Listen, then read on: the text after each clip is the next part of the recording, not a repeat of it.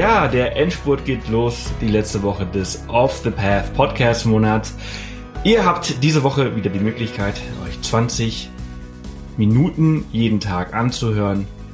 Ihr habt diese Woche wieder die Möglichkeit, euch jeden Tag eine kurze 20-minütige Folge anzuhören und am Wochenende das letzte Mal zu voten, welche euch am besten gefallen hat. Und dann hört ihr vielleicht die beste Folge nächsten Monat in voller Länge. Ich wünsche euch nun ganz viel Spaß ich wünsche euch nun ganz viel Spaß mit dieser Folge. Ja, herzlich willkommen, liebe Isabel. Schön, dass du da bist. Danke für die Einladung. Ich freue mich dabei zu sein. Wir, wir sprechen heute über äh, dein Leben äh, in, in, Namibia, was du dort so erlebt hast. Äh, du hast da äh, ein äh, freiwilliges soziales Jahr, FSJ, gemacht. Genau, das ist richtig. Über die ähm, Bundesregierung kann man ein weltwärts Auslandsjahr machen.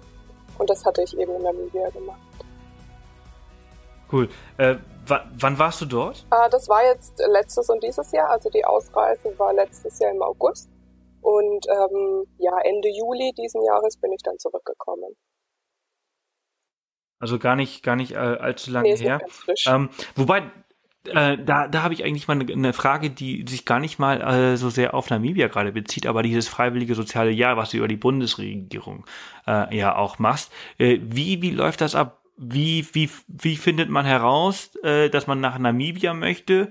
Äh, wie ist dieser Bewerbungsverfahren? Äh, wie, wie, was, was muss man da alles beachten? Also das ist ganz unterschiedlich, wie man da drauf kommt. Bei mir war es so gewesen, dass ich schon äh, ganz viele Jahre zurück in der Schule darauf aufmerksam wurde ähm, und eben immer weltwärts im Kopf hatte. Das ist eben diese Trägerorganisation vom Bund die das Ganze finanziell unterstützt. Letzten Endes reist man aber nicht mit dem Bund aus oder nicht über Weltwärts direkt, sondern dann gibt's wieder Partnerorganisationen beziehungsweise Organisationen in Deutschland, die das halt organisieren. Ähm, bei mir war das jetzt die Volunta GmbH gewesen. Das ist eine Tochterorganisation vom Hessischen Roten Kreuz. Gibt aber noch ganz, ganz viele andere Organisationen, die das machen. Also IKEA ist, glaube ich, auch noch eine relativ bekannte, wo ich mich auch ähm, beworben hatte. Und ähm, auch kleinere Diözesen bieten das teilweise an. Also ganz, ganz viele Organisationen. Ähm, am besten ist es aber, wenn man auf die Seite von Weltwärts direkt geht. Dort sind nämlich dann alle Projekte aufgelistet. Und so habe ich das auch gemacht, dass ich gar nicht so sehr über das Land gegangen bin, sondern eigentlich über die Projekte. Weil oft sind eben so Schulprojekte, wo man dann als Schulassistenz mit dabei ist, angeboten als FSJ. Das war aber was, wo ich für mich direkt ausgeschlossen hatte. Und deswegen habe ich einfach geguckt, was es so für andere Projekte noch gibt. Also ich wollte eigentlich ganz gern so in den ökologischen Bereich. Dadurch, dass es aber ein soziales Jahr ist, gibt es da nicht so viele Projekte. Und ähm, letzten Endes bin ich dann auf ein Projekt in Costa Rica aufmerksam geworden und eines in Thailand, was eben über Volunta angeboten wurde und hatte mich dann auf die beiden Projekte beworben. Ähm, und dann wurde ich von Volunta zu einem Vorstellungsgespräch eingeladen. Also es war so ein Gruppen, ich möchte es nicht Assessment Center nennen, aber es ging so in die Richtung. Und ähm, da bin ich dann eben nach Frankfurt gefahren und dort sollte man sich dann nochmal für die Kontinente entscheiden. Und nachdem noch ganz neue Projekte in Südafrika reinkamen, hatte ich mich dann für den Kontinent Afrika entschieden und bin dort in so einen ja, Ländervortrag, haben sie es genannt, gegangen. Und irgendwie bin ich dann da nicht mehr rausgekommen, sondern war dann in der Sparte Afrika drinnen. Ähm, und dann hat sich durch Zufall einfach Namibia ergeben, weil es vom Projekt her sehr interessant geklungen hat und ja, mich das einfach angesprochen hat. Okay, krass, aber also schon, schon ein Riesenaufwand, ja. ne? Dafür, dass man eigentlich freiwillig, ist ja nicht so, als wenn man sich irgendwie für einen Job oder so bewerben will. Also aber ist schon, schon also so ein ist schon sehr ähnlich ja. zu, einem, zu einer Jobbewerbung. Also ich hatte mich eben auch noch bei IKEA beworben ähm, und da war ich mal ein ganzes Wochenende in Berlin gewesen für ein Vorstellungswochenende. Also je nachdem, welche Organisation das macht und ich glaube, je größer die Organisation halt auch ist, ähm, desto mehr Aufwand dürfte man da auch schon in den Bewerbungsprozess stecken. Mhm. Ja, und es ist unglaublich, wie viel Zeit dafür drauf geht, dafür, dass man halt irgendwie, also ich, wie gesagt, also ich finde es einfach krass dafür, dass es ja freiwillig ist, wie viel, äh, wie viel man von einem erwartet, wie viel Zeit man da investieren soll. Ähm, und du bist dann irgendwann nach Namibia gekommen. Ähm, das äh, haben wir ja natürlich nicht mehr allzu viel Leider, Zeit, ja. über Namibia zu sprechen. Ähm, aber wo, wo, äh, wo hast du da gelebt? Ähm, ich habe in Ongwediva gelebt. Das ist eine, ja, für uns wäre es eine Kleinstadt. Für Namibia war es schon eine relativ große Stadt, ähm, direkt im Norden. Das sind Luftlinie, glaube ich, 30 Kilometer zu Angola ähm, und ist mhm. noch oberhalb vom Etosha Park. Etosha ist ja immer so der Begriff, glaube ich, für welche, die sich ein bisschen mit genau, Namibia ja. beschäftigt haben. Ähm, und die meisten Touristen kommen eben immer nur bis Etosha und nicht weiter. Und das war halt das Schöne, dass ich einfach nochmal weiter im Norden war, ähm, weil dort auch die größte Bevölkerungsgruppe Namibias lebt, und zwar die Ovambo. Und ähm, das war halt früher, als Namibia so in die, sag mal, Homelands aufgeteilt war, wurde denen eben der Norden zugewiesen. Deswegen findet man immer noch sehr, sehr viele von den Ovambo im Norden. Und das war dann super spannend. Okay. Äh, das ist ja von dort aus, wie bist du da hingekommen? Von, von, von Windhoek wahrscheinlich mit dem Auto und dann irgendwie so, wie lange ist man da unterwegs? Sechs, sieben Stunden oder noch länger? Äh, sieben Stunden auf jeden Fall. Ähm, mit dem Bus auch eher mal so acht bis zehn Stunden. Kommt immer drauf an, aber ist schon ein ganz schönes Stück gewesen, ja, genau. Ja, was hast, was hast du da gemacht? Ähm, ich habe in einem Projekt gearbeitet, das sich Samnuyoma Multipurpose Center genannt hat. Man kann sich als Art Gemeindezentrum vorstellen ähm, oder vielleicht auch so als eine Art Jugendzentrum, war aber jetzt eben nicht auf Jugendliche begrenzt.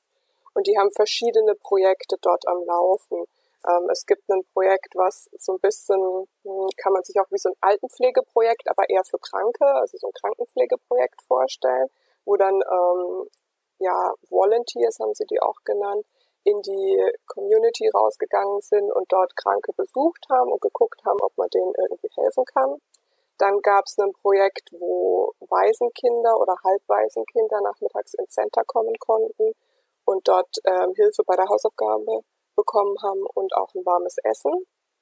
Ähm, dann gab es noch ein Projekt, wo sich so ein bisschen der Aufklärungsarbeit rund ums Thema AIDS, HIV, Alkoholsucht, Drogensucht, häusliche Gewalt etc. verschrieben hatte. Und es gab von den Amerikanern war das gesponsert eine kleine Bücherei, ähm, wo auch Computer drin standen, wo dann Internet frei verfügbar war, wo eben auch ähm, jugendliche Kinder kommen konnten und zum Beispiel für die Hausaufgabe was recherchieren konnten oder für Bewerbungen ähm, den Computer nutzen konnten, sowas.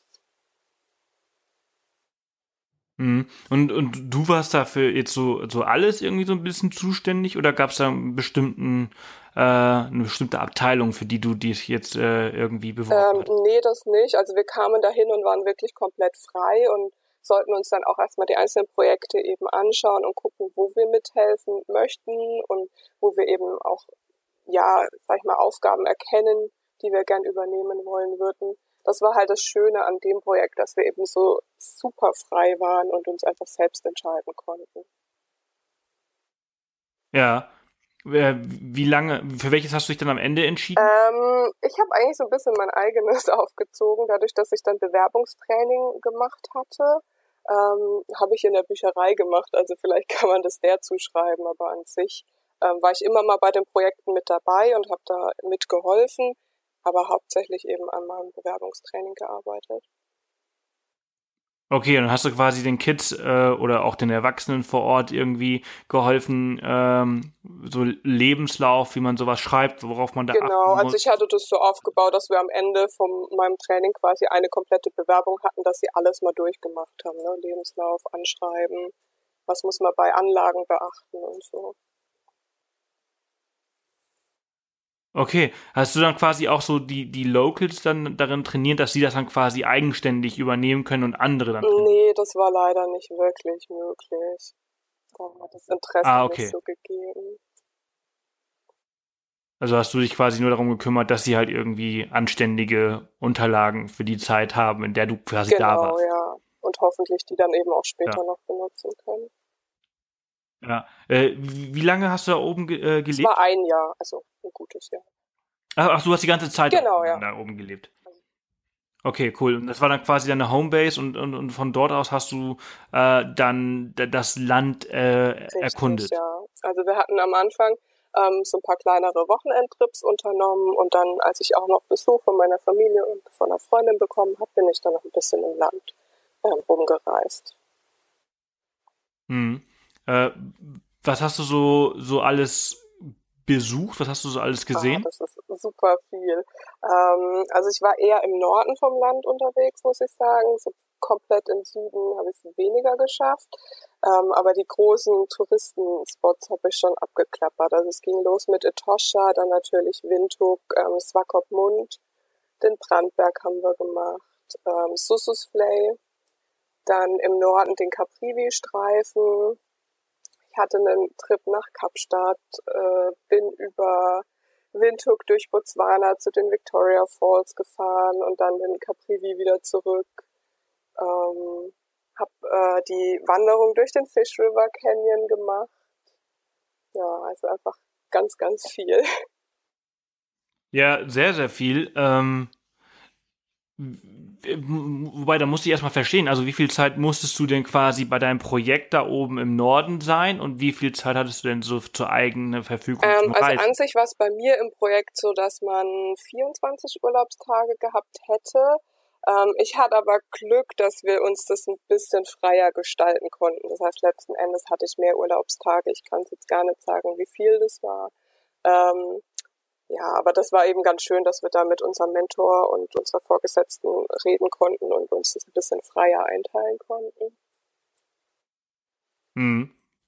Wie war äh, der der Fish River Canyon muss ja total äh, imposant sein. Ist ja, ich glaube, der gilt als der größte Canyon der Welt. Ähm, nach dem Grand Canyon glaube ich der zweitgrößte.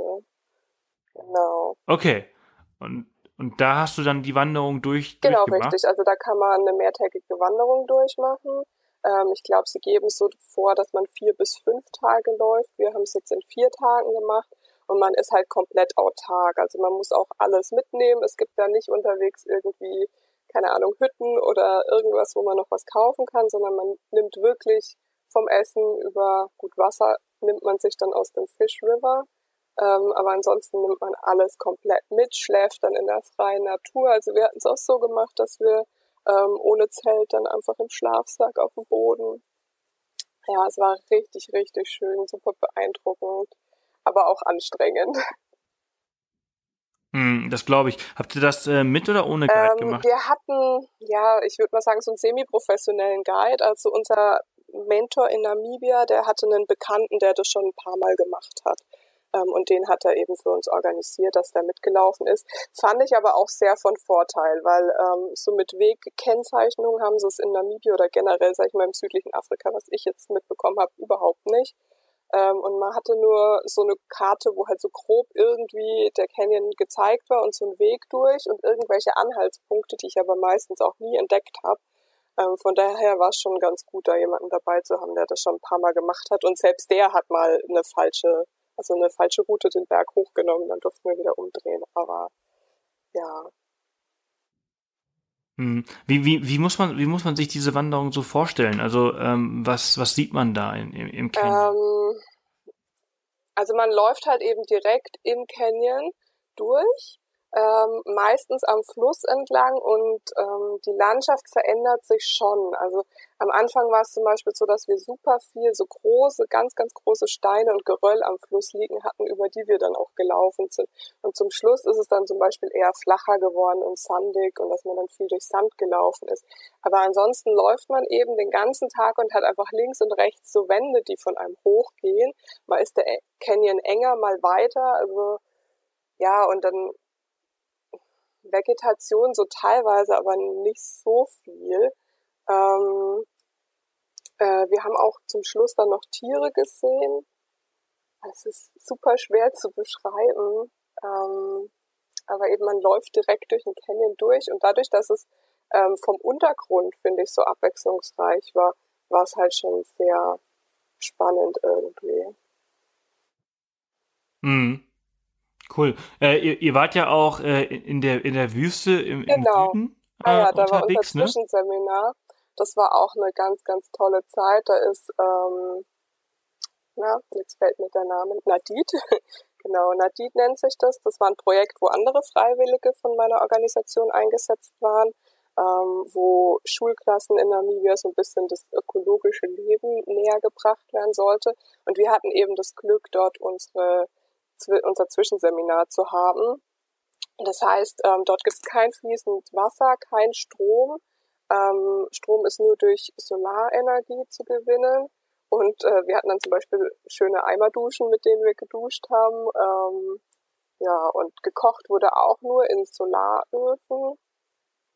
Das war auch super spannend. Und was halt richtig, richtig schön war, der Sternenhimmel. Also generell ähm, in Namibia eigentlich überall, aber gerade dort in Nadid war es einfach ein super schöner Sternenhimmel. Man sieht die Milchstraße wahnsinnig gut. Ähm, wir hatten dann auch mit dem einen Guide von dort so einen ähm, ja, eine, eine Nacht, wo wir eben auf der Düne gesessen waren und er uns dann verschiedene Sternbilder gezeigt hat. Das war einfach atemberaubend. Hm. Ja, das Gute halt in, in, am südlichen Afrika und besonders halt auch so, so Namibia, aber es hast du auch in Botswana halt auch so viel, ist halt, dass keine ähm, genau, Lichtverschmutzung ja. quasi äh, am Himmel ist, weshalb äh, dunkel einfach genau, dunkel und Nadid ist. ist eben dafür auch noch ausgezeichnet. Das ist irgendwie so ähm, Dark Sky Reservat oder so. Ähm, mhm, ja. Deswegen, also da war es wirklich Hammer. Ich habe noch nie so einen schönen Sternenhimmel gesehen. Mhm. Äh, wart ihr dann meistens, wenn ihr dann irgendwie so, so ja, Urlaub so ein bisschen hattet, bist du dann immer mit dem Auto irgendwann unterwegs gewesen oder mit dem? Ähm, also ich sag mal, wenn man mehrere Orte abklappert, dann bietet sich eigentlich das Auto schon an. Ähm, mit meinen Eltern habe ich zum Beispiel eine große Auto, ja, einen großen Roadtrip gemacht.